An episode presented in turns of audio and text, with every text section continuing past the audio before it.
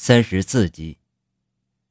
金属的家里现在也珍藏着这两张照片，如今物是人非，金属不禁有些伤感。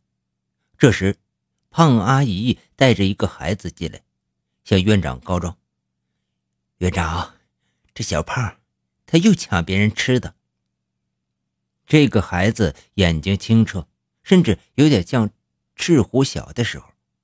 金属不禁想起了贪吃的赤狐。铁面判官和蔼而又耐心地对这个孩子进行了训导。那个小孩显然被他说服了。胖阿姨带着他出去了。金属啊，你推着我出去走走吧。铁面判官说道。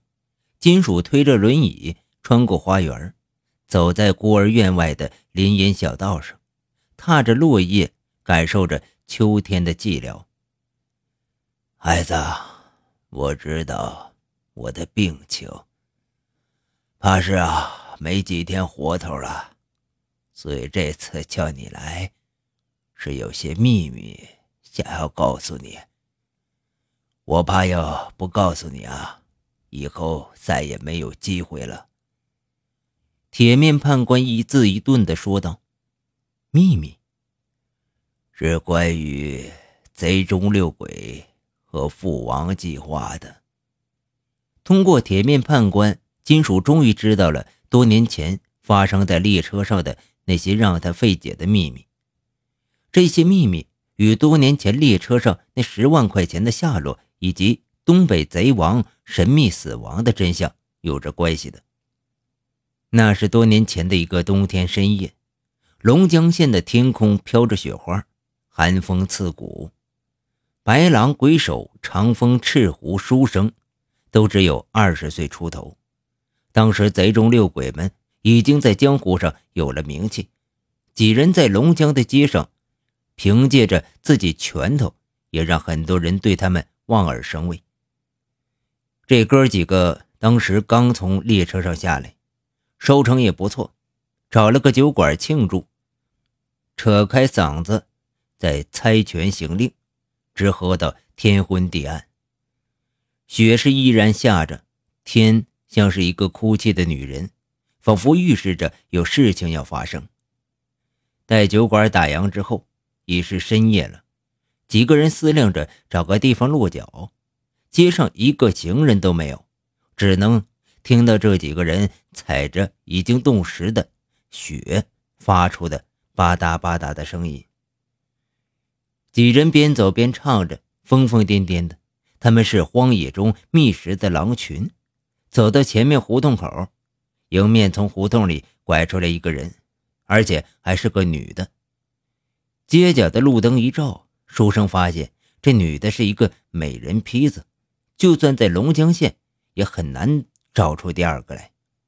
身上贴着碎花的小棉袄。而且，扎着一个粗粗的辫子，那一抹的红色，仿佛是黑夜里一盏灯一样，让人浑身暖洋洋的。这姑娘显然不知道对面这几个人就是龙江县的街头痞子，危险正向她一步一步的逼近，而她却不自知啊。街角微弱的灯光在风雪中显得有些凄凉。这时候，书生起了歹念。再说几个人也是刚刚喝完了酒，浑身燥热，本想找个马子去去火，怎奈龙江最近扫黄，很多旅馆特到了风声，早就将小姐赶回去了，一时找不到货，所以哥几个憋得实在难受。于是呢，他们几个就上前把这姑娘给截住了。我说妹子，瞧这小脸冻的，让人怪心疼的，跟哥走吧。哥，给你暖暖身子。”书生说着，伸手在那姑娘脸上摸了一把。“是啊，跟哥走吧，哥几个给你暖暖身子。”其他几个人也纷纷的淫笑着，起着哄。这姑娘左躲右闪，哪里逃得脱啊？她像一只离群的小鹿一样，面对群狼的围攻，只有束手就擒的份儿。然后几个将姑娘捂住嘴巴。七手八脚的抬到一个地方，这个地方就是他们租的一个临时落脚的地方。在这个出租房里，他们五个把这姑娘给强暴了，一朵刚刚绽放的鲜花就糟蹋在野兽的铁蹄之下，姑娘的心在淌血。强暴之后，他们几个酒醒了，这才觉得惹了祸了，于是第二天就逃离龙江县，在外面躲了几个月。金属当时在南方的沿线上打站街呢，正好也不在现场。就在这五人去外地避难的第三天，铁面判官也从外地避难回来。铁面判官在龙江下了车，在乡下躲了几天之后，又在东北的列车上开工了。这天呢，铁面判官在火车上收获非常多，在龙江站下车之后，照例要去庆祝一番。这几天。外面扫黄的风声依然没有过去，龙江县成了一机难求的局面。铁面判官的庆祝变得有些索然无味。他等在龙江县最豪华酒店的客房里，喝着名酒，坐立不安。这时，客房的门铃响了，他警惕地从门上窥探出去，门外站着一个弥勒佛一样的男人，正是神通广大的。顺风耳，他打开了房门，将他迎进来。顺风耳就是顺风耳啊，果然名不虚传呢。也只有你才能找到我这个地方来。铁面判官笑着说：“哈，我刚刚出门，看见咱龙江的天上笼罩着一片祥云，我掐指一算，才知道三哥的大家到了龙江了。”顺风耳的马屁。总是拍的那么恰到好处，让人听了之后心里舒坦。这也是他多年能在黑白两道两个极端世界中如鱼得水的缘故。顺风耳手下有多少眼线，连他自己都不知道。刚从南方回来，没什么好打赏你的。这几瓶外国酒我喝着不怎么地，啊，也不合胃口，顺便交给你了。铁面判官从行李箱里拿出几瓶酒。哟，嘿，六十年的路易十四，三哥，你是怎么弄的这么好的玩意儿？你知道这酒在鬼市上什么价吗？我也是顺手拿的，什么价我可不去研究。铁面判官轻描淡写的说道：“三哥，您对顺风耳实在是太好了。”既然您送我这么大的人情，那我也得还你个人情。三哥，您今天来可真是来的时候。我给你介绍一个人间的极品，那模样长得可俊了，万里挑一呀，在咱们龙江县这方圆几十里，可以称得这是头牌呀。顺风耳假装神秘的说道：“哦，那我倒是要看看。”是什么货色？看看合不合爷的胃口啊！顺风耳的话正中铁面判官的下怀，他一听是个头牌，顿时来了精神。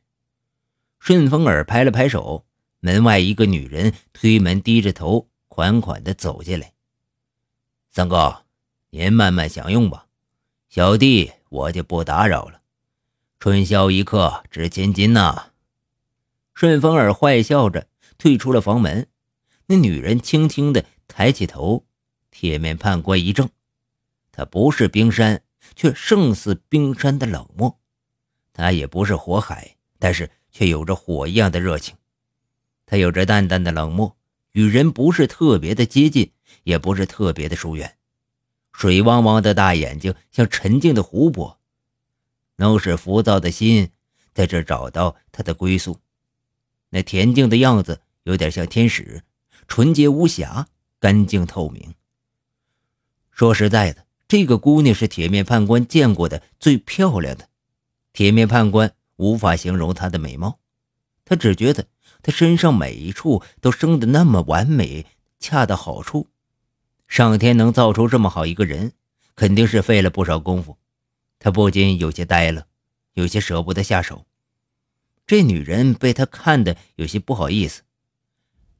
羞羞的低下了头，瞅那模样，就像非常好看非常耐看的样子，而且像什么呢？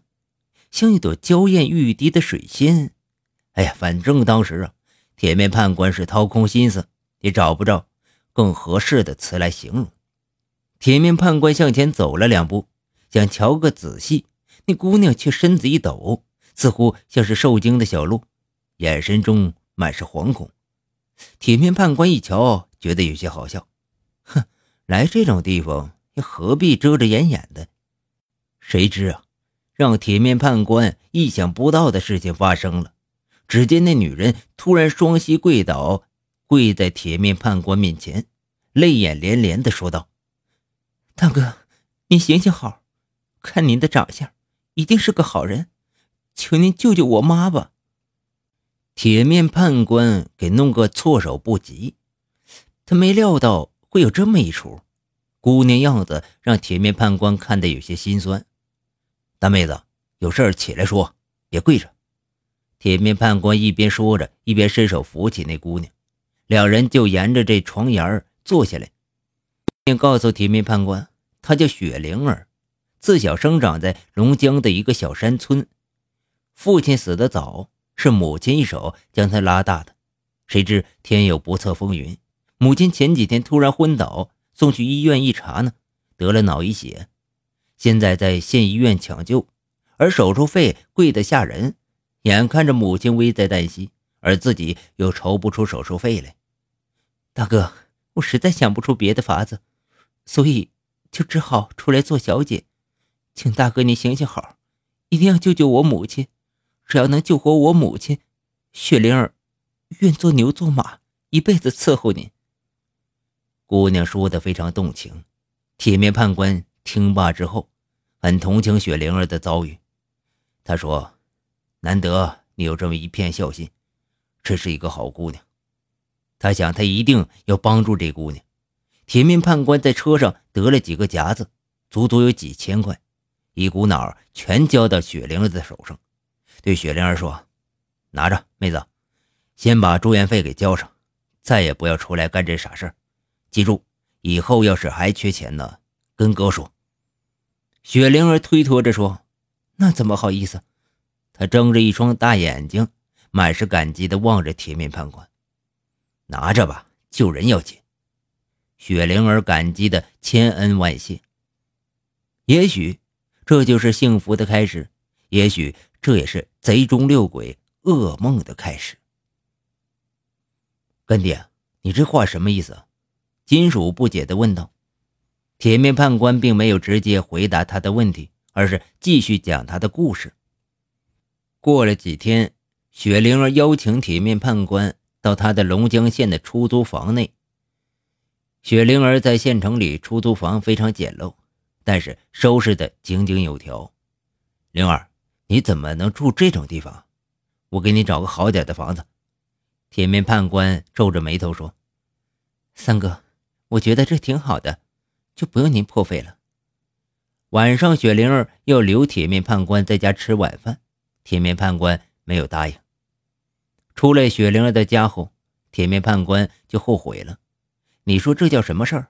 自己辛辛苦苦在车上顶风作案，得几个夹子，全一股脑给了别人，这图个啥呀？不过雪灵儿那姑娘身影在他脑海里深深扎了根了。当天晚上，铁面判官躺在床上，翻来覆去的睡不着。如今呢，自己已经四十好几了，虽然在外面呼风唤雨的，但是却一直没有一个长久的避难之所，是该有个家了。雪灵儿的出现让他心怦然而动。